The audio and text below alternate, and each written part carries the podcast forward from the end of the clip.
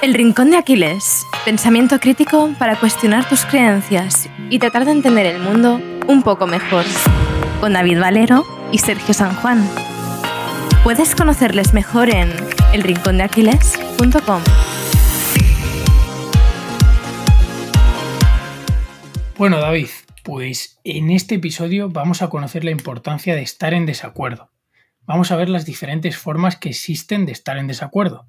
Y por último, vamos a ver la forma de desmontar ideas, que es la mejor forma de estar en desacuerdo.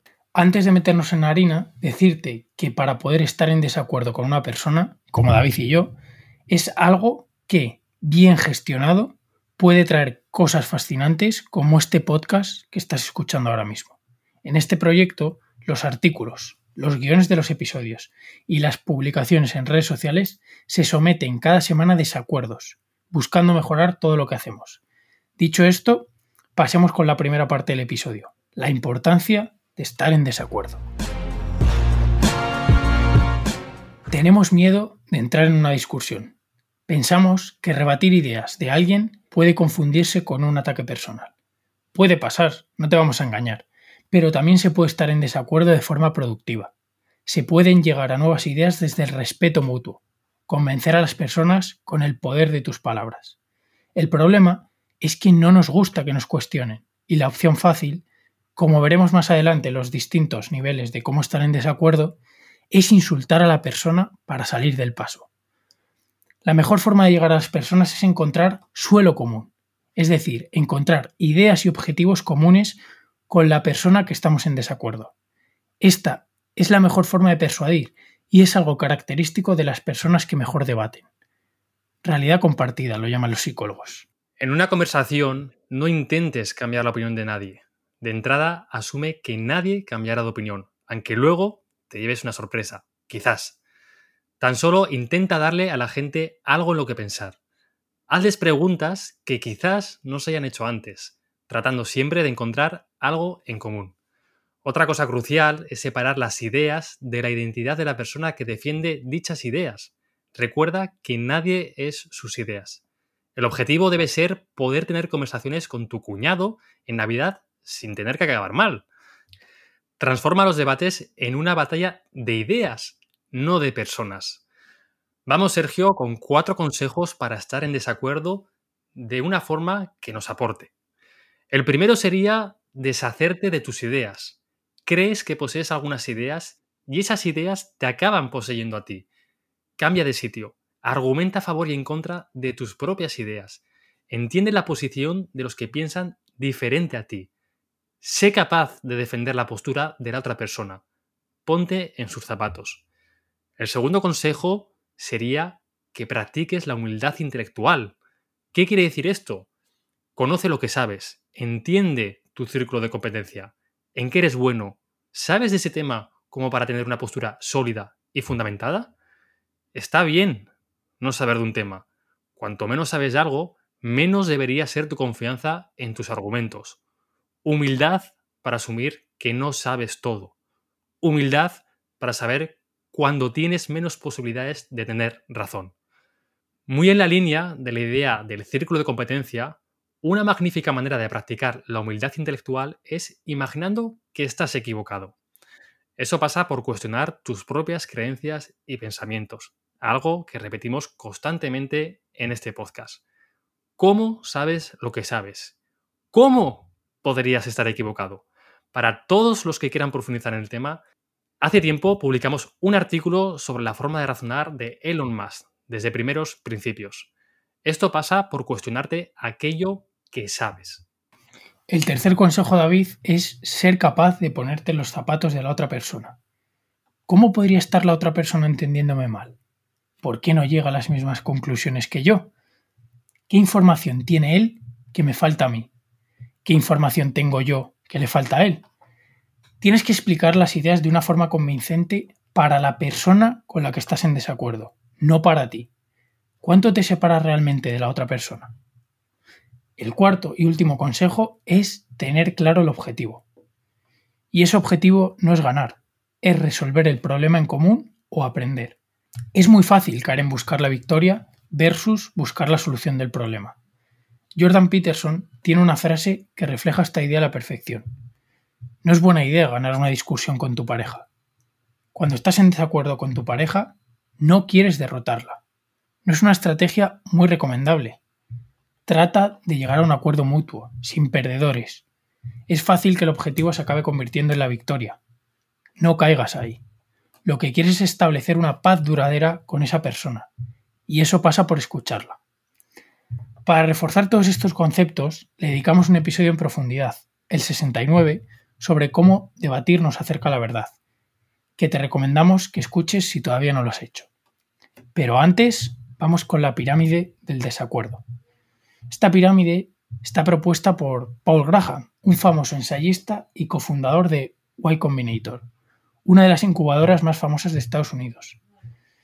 Paul dedica un ensayo a establecer una jerarquía entre los diferentes niveles de desacuerdo.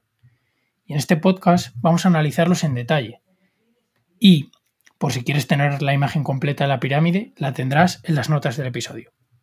Empezando Sergio por debajo de la pirámide, la forma menos elaborada y por desgracia la más popular es algo que todos conocemos, el insulto. Hay gente que se curra los insultos y todo, Sergio, como el ya conocido por este podcast Facha Franco Pantano, Fabián Barrio, que bueno, a pesar de sacarte unas risas, no deja de ser la forma más baja de estar en desacuerdo con alguien. La segunda es la falacia ad hominem. ¿Y qué es esta falacia? Pues es una crítica al emisor de la información en lugar de al argumento. Básicamente no atacas su idea, estás atacando la persona que transmite esa idea. Lo que importa es si la idea es cierta o no. Da igual que el que lo diga sea el panadero de tu barrio o sea un joven de una de las universidades más prestigiosas del mundo. Seguimos escalando en esta pirámide, Sergio, y ahora toca responder al tono. Bueno, ¿qué significa esto? Enfocas la respuesta a la forma de escribir o hablar de tu interlocutor. No atacas al autor, sino que atacas a su tono. Mejor un punto de vista arrogante y correcto que escribir desde la humildad y estar equivocado. Para estar en desacuerdo, el tono es menos importante que la verdad. Criticar el tono sigue siendo una crítica débil para estar en desacuerdo. Seguimos en esta pirámide y toca el turno de la contradicción. Empezamos a ofrecer respuesta a lo que se ha dicho y no a el cómo o a quién lo ha dicho. Presentas el caso contrario al que presenta el autor, sin poca o ninguna evidencia detrás. Pero ya te diriges al lugar correcto, a las ideas. De la contradicción subimos al contraargumento. Se trata de una contradicción apoyada en evidencia o en un razonamiento. El problema es que normalmente nos vamos por las ramas. Estamos debatiendo sobre diferentes cosas a las que plantea el autor. Muchas veces estamos de acuerdo con el autor, pero estamos tan centrados en presentar su punto que no nos paramos a pensarlo. Y del contraargumento pasamos a la refutación. Refutar es la mejor forma de estar en desacuerdo y también te lo digo, la más rara. ¿Por qué? Porque requiere trabajo. Encontrar el punto donde estés en desacuerdo, citarlo y explicar por qué está equivocado.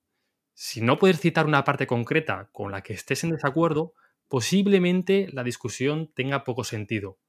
Ojo, que citar una parte no convierte algo en una refutación. Y Sergio, vamos a la cima de la pirámide, la refutación del punto central.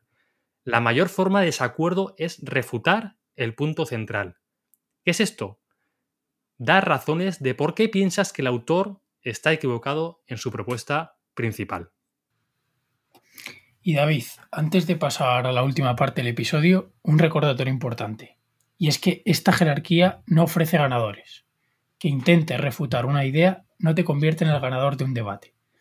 Conocer las diferentes posiciones desde las que estar en desacuerdo te da perspectiva. No sé tú, pero nosotros queremos estar arriba de la pirámide. Estar en desacuerdo de la mejor forma posible. La refutación. Como broche final a este episodio, vamos a entender cómo refutar ideas. Refutar una idea o desmontarla es demostrar que la tesis está equivocada o es falsa. No hay que confundirlo con apoyar la tesis contraria. Vamos con un ejemplo. Que yo no crea que los periquitos son morados porque lo dice Podemos, no significa que crea que los periquitos no son morados. Simplemente que no creo que la palabra de un partido político sirva como argumento para demostrar el color de un tipo de ave doméstica. En otras palabras, refutar una idea es simplemente no estar de acuerdo con esa idea. No significa apoyar la idea contraria. Para refutar podemos, primero, basarnos en evidencias presentadas por el oponente, mostrando los problemas de los datos ofrecidos por él. Por ejemplo, señalar que la fuente es inadecuada. A todos los familiares que en las cenas y comidas os digan, me lo ha dicho un amigo muy listo, ya sabéis qué hacer. Y lo mismo con el ejemplo de los periquitos y podemos. Podemos también refutar razonando. Para esto hace falta conocer las diferentes formas de razonamiento y las distintas falacias, que no dejan de ser malos razonamientos. A las falacias ya les hemos dedicado un capítulo, el 71, donde analizamos las 13 falacias propuestas por Aristóteles. Y para refutar, también podemos echar mano de las preguntas.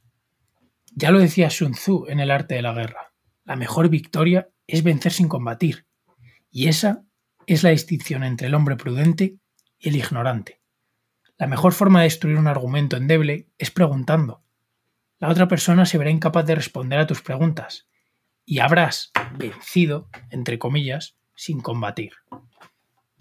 Bueno, y ahora que ya conoces las formas de refutar, vamos a encajar todo en un modelo de refutación basado en cuatro pasos que te servirá como una buena estructura para refutar cualquier idea.